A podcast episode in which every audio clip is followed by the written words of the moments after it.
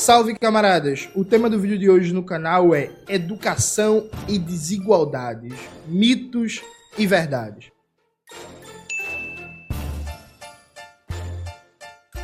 Antes de começar propriamente o tema do vídeo do canal, quero muito agradecer a você que ajuda a manter e melhorar nosso canal a partir do Apoia-se. Seu apoio é fundamental, indispensável para a gente continuar o nosso trabalho. Se preferir o Pix, está aparecendo aqui como QR Code na tela do vídeo. Veja, há um mito muito forte, muito forte, que é usado por gente de esquerda, por gente de direita, por liberal, por progressista, por fascista, por desenvolvimentista e por aí vai, que é educação desenvolve um país. Ou então dizer que foi a educação que desenvolveu a Coreia do Sul, o Japão e por aí vai. E veja, gente, isso é mentira. No sentido de que, preste bem atenção, calma aí, preste bem atenção. Educação sozinha, por si só, não combate desigualdades e não muda a posição de um país na divisão internacional do trabalho e nem garante um processo de complexidade produtiva, que em linguagem vulgar, corrente do jornalismo, a gente poderia falar de industrialização. No sentido de que educação ele é um complexo social que está conectado às demais estruturas de uma formação econômico-social. E aí, usando uma linguagem mais simples, educação não está separada do todo do que é a economia e a estrutura de poder político de um país. Então, por exemplo, essa semana eu vi um dado que para mim é chocante e deveria provocar um grande debate nacional, né? Mas infelizmente no Brasil se debate tudo, menos o que é importante nos últimos meses, né, ou anos. No Brasil, pessoas entre 18 e 65 anos que habitavam em domicílios que se enquadram no CAD único, o CAD único é o cadastro único, né, para pessoas de baixa renda e situação de vulnerabilidade socioeconômica. Cerca de 3,6% ou 1,6 milhões de pessoas, 1,6 milhões de pessoas, gente, presta atenção, 1,6 milhões de pessoas, isso é mais que a população de Recife, por exemplo, tinham ensino superior. Ou seja, na população mais empobrecida, mais vulnerável do Brasil, que tem o CAD único como uma espécie de política pública aglutinadora, né? Essas pessoas que estão em situação de extrema vulnerabilidade socioeconômica, de pobreza, de miséria, e o CAD único é meio que um meio de acessar várias políticas públicas que vão atender pessoas que estão nessa situação. Dessas pessoas cadastradas no CAD único, 1,6 milhões têm ensino superior. Isso número de 2022. Em 2006, esse número pessoas no CAD único com ensino superior era de 826 mil, ou seja, 2,1%, que significa que de 2016 até agora você teve um aumento de 74 mil pessoas com ensino superior no CAD único. O que é que isso mostra? Isso mostra que o número de pessoas com ensino superior que estão em situação de miséria, de pobreza, cresceu no Brasil. Veja, a gente faz várias piadas, que é foda, né? De engenheiro que virou Uber ou então de advogado, administrador, contador que está vendendo bolo de pote, que virou camelô, que está vendendo natura, enfim. Isso é muito comum as pessoas falarem sobre isso. O que é que isso mostra? Isso mostra que não basta garantir o acesso ao ensino superior se não estiver como correspondente uma transformação da estrutura produtiva, dado que o acesso ao ensino superior em si não é uma oportunidade, percebe? Em si não é uma oportunidade. E vamos tentar explicar aqui para vocês. O que é o ensino superior? O ensino superior é um processo de hiperqualificação da força de trabalho, é um investimento em riqueza coletiva para garantir que as pessoas tenham anos de formação além do ciclo básico, né, que aqui no Brasil termina com o ensino médio. De tal sorte que essa hiperqualificação, para ser aproveitada, precisa ter uma correspondência na estrutura produtiva. Então não adianta formar milhares de engenheiros se você não tem emprego para esses engenheiros. Não adianta formar milhares de assistentes sociais, de pedagogos, pedagogas, enfermeiros, enfermeiras e por aí vai, se você não cria uma dinâmica econômica que garante emprego para essas pessoas. O que aconteceu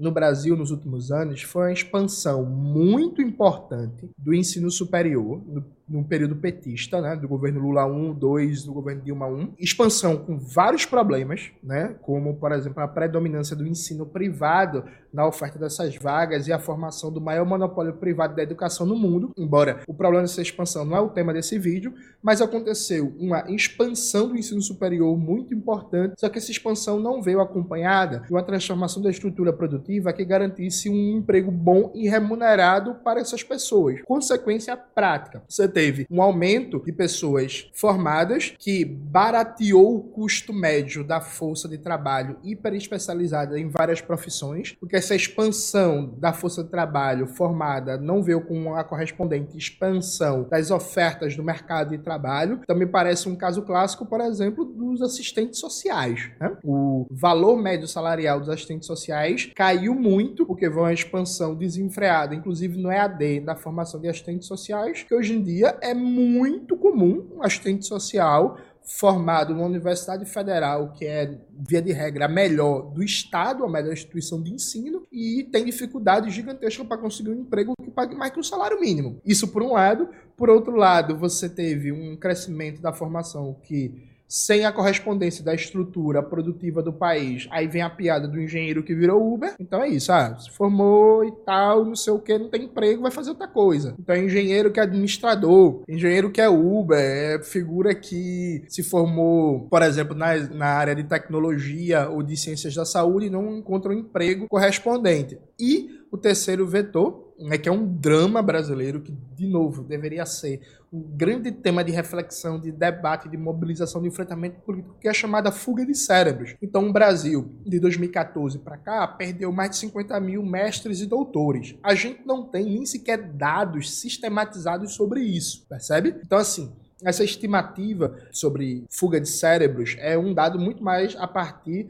da própria dinâmica de migração no Brasil. A gente não tem um acompanhamento sistematizado disso. O que é que significa isso? Perder mestres e doutores. Significa transferir riqueza para fora, porque entenda, a gente gasta muita riqueza socialmente produzida para formar um mestre, para formar um doutor. São anos e anos de estudo, de alimentação, de cuidados, de infraestrutura e por aí vai para garantir a formação de um doutor. Quando essa pessoa que não tem perspectivas de emprego vai para a França, para Portugal, para a Bélgica, para os Estados Unidos, para o Canadá, para a China, a França, por exemplo, recebeu um doutor, alguém que demorou quase 20 anos para ter aquela formação sem gastar um real. Então ela conseguiu uma força de trabalho hiper especializada sem ter custos com isso. Isso é uma forma de transferência de riqueza para fora. No vídeo que eu lancei no canal sobre o debate que o professor Miguel Nicoleles apresentou sobre a estagnação brasileira,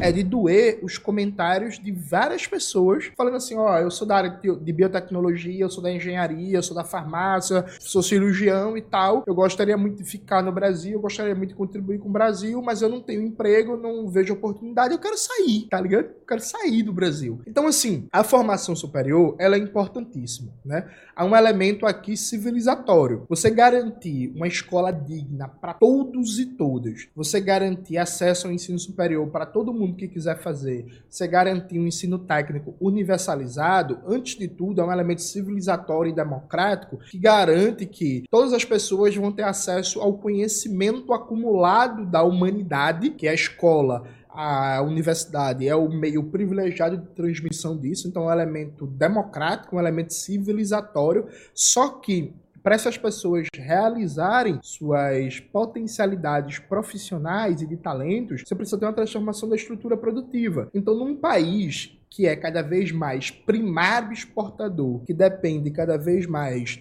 da exportação de soja, de minério de ferro, de petróleo bruto, de carne de vaca, de suíno, de frango, de laranja. O setor primário exportador é um dos grandes polos da acumulação capitalista no Brasil, acumulação capitalista dependente. O outro polo é a especulação financeira. Esse tipo de economia demanda cada vez menos força de trabalho altamente especializada, universidades, centros de pesquisa. Veja, gente, o negócio é tão bizarro, tão bizarro que, inclusive, as grandes empresas estrangeiras, especialmente na área de tecnologia, elas estão usando novos meios de praticar a captura de cérebros. Então, no setor de TI, por exemplo, tecnologia da informação, é, ou programação, é muito comum a pessoa estar tá aqui no Brasil, mas trabalha para uma empresa de fora. Não consegue emprego, fala o inglesinho, assina um contrato com a empresa de fora, trabalha para a empresa de fora, às vezes recebe em dólar, dinheiro massa, essa empresa tem profissionais ultracapacitados ela não gastou um real, nem ela, nem o país da sua origem, para formar essas pessoas. Não gastou um real fazendo referência à moeda brasileira, mas enfim, vocês entenderam, não gastou nada de riqueza. Ou seja, a educação ela tem que estar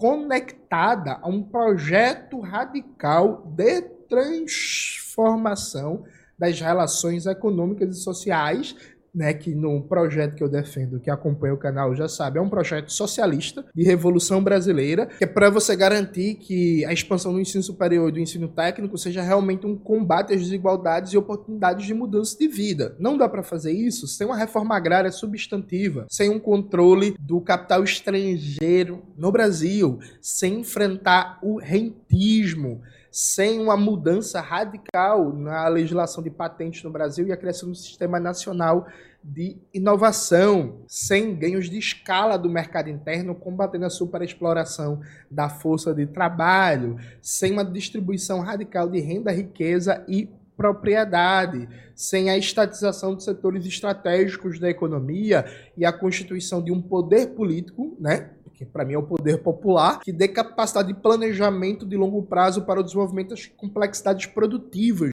do país. Então veja, é mentira que a educação sozinha resolve o problema da desindustrialização, resolve o problema da desigualdade, resolve o problema da violência. educação é parte fundamental de qualquer projeto de transformação radical. Só que ela tem que estar acompanhado necessariamente, necessariamente de transformações na estrutura econômica. Essa, inclusive, é a grande lição do José Carlos Mariátegui no livro Sete Ensaios de Interpretação da Realidade Peruana, tem um capítulo sobre educação que é muito bom, que o Mariata está fazendo um debate de que algumas pessoas, na época dele no Peru, faziam um debate que a educação no Peru deveria se espelhar com a educação dos Estados Unidos. Então parecia que se o Peru seguisse o mesmo modelo pedagógico nos Estados Unidos, a gente teria os mesmos. A gente, então, eles teriam os mesmos resultados econômicos, é, resultados inclusive pedagógicos que os Estados Unidos. E o Mariátegui faz um debate que é assim: ó, oh, bicho, vem cá. Por mais que tenha coisas muito importantes naquele momento no modelo pedagógico dos Estados Unidos, frente à tradição formal, ornamental e ultra bacharelística da educação no Peru, naquele momento, a educação não está separada do todo da sociedade, não está separado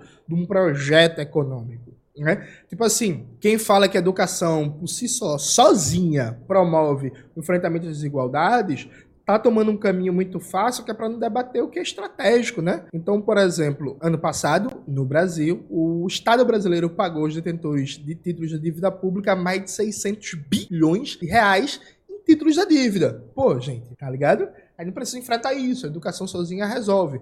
O Brasil tem uma das maiores concentrações fundiárias do mundo. Aqui, 1,7% dos proprietários concentra quase 50% das terras agricultáveis. Aí não precisa fazer reforma agrária, porque a educação sozinha vai combater desigualdades, por exemplo, no campo, no meio rural. O Brasil tem o pior salário mínimo das Américas, né? Só perdendo para Venezuela. E aqui, inclusive, a participação dos salários na renda nacional vem caindo muito como consequência da contra-reforma trabalhista do Michel Temer. Mas não precisa enfrentar a superexploração da força do trabalho. A educação sozinha resolve isso. O Brasil é cada vez mais dependente em tudo dos monopólios estrangeiros, né, num processo de aprofundamento progressivo da desnacionalização da economia brasileira. Então, até o poderoso agronegócio, 67% da renda da soja é apropriado por monopólios estrangeiros, em que esse bando imbecil reacionário que vive de atacar a MST, nem sequer a semente transgênica que eles usam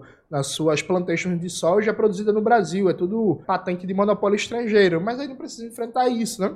Porque basta educação. Então, o Brasil é um país autossuficiente em petróleo bruto, mas é um importador de combustível. Inclusive, a importação de diesel da Rússia cresceu 6 mil por cento em 2023. 6 mil por cento, gente. Mas não precisa enfrentar isso, né? Porque a educação resolve tudo, percebe? E assim a gente vai indo ao infinito. Então, veja, a educação ela é fundamental. A gente precisa defender a universidade pública com todos os problemas, defender para transformá-la. A gente precisa defender uma escola digna, universal, no modelo dos CIEPs do Brizola para o Brasil inteiro.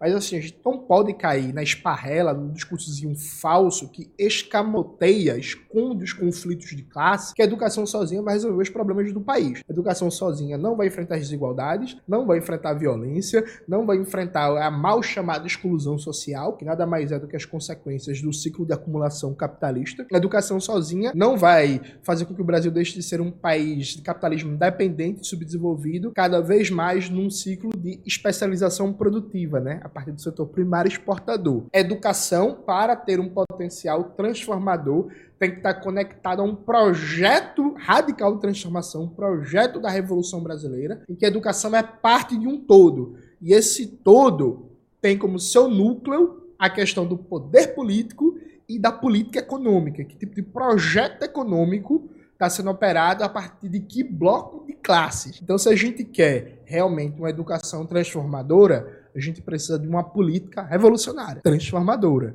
sabe? A educação sozinha, ela não resolve todos os problemas do país, bem longe disso. Eu, inclusive, recomendo para vocês, além do livro do Mariátegui que eu citei, o Mariátegui está debatendo o Peru mas a metodologia, a forma de encarar a educação como um parte de um complexo social dentro de uma formação econômico-social dentro de um país é fundamental, atual. Recomendo também o livro do Darcy Ribeiro sobre a universidade necessária. Coloca aí na tela, Maxwell, por favor. E recomendo muito também o livro Lutar, Criar Universidade Popular, que é uma coletânea com escritos muito importantes, principalmente do Álvaro Vieira Pinto, que ele faz um debate que tem mais de 50 anos, mas continua atual, sobre o papel da educação, o papel da universidade na revolução brasileira.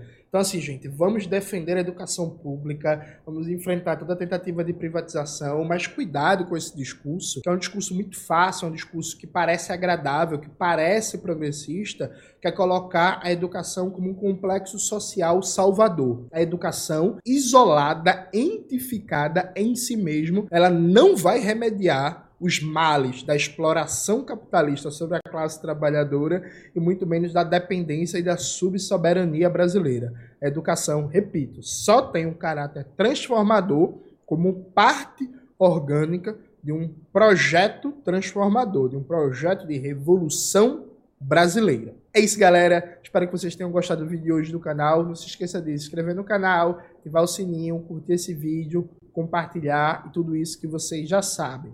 Um beijo e até a próxima.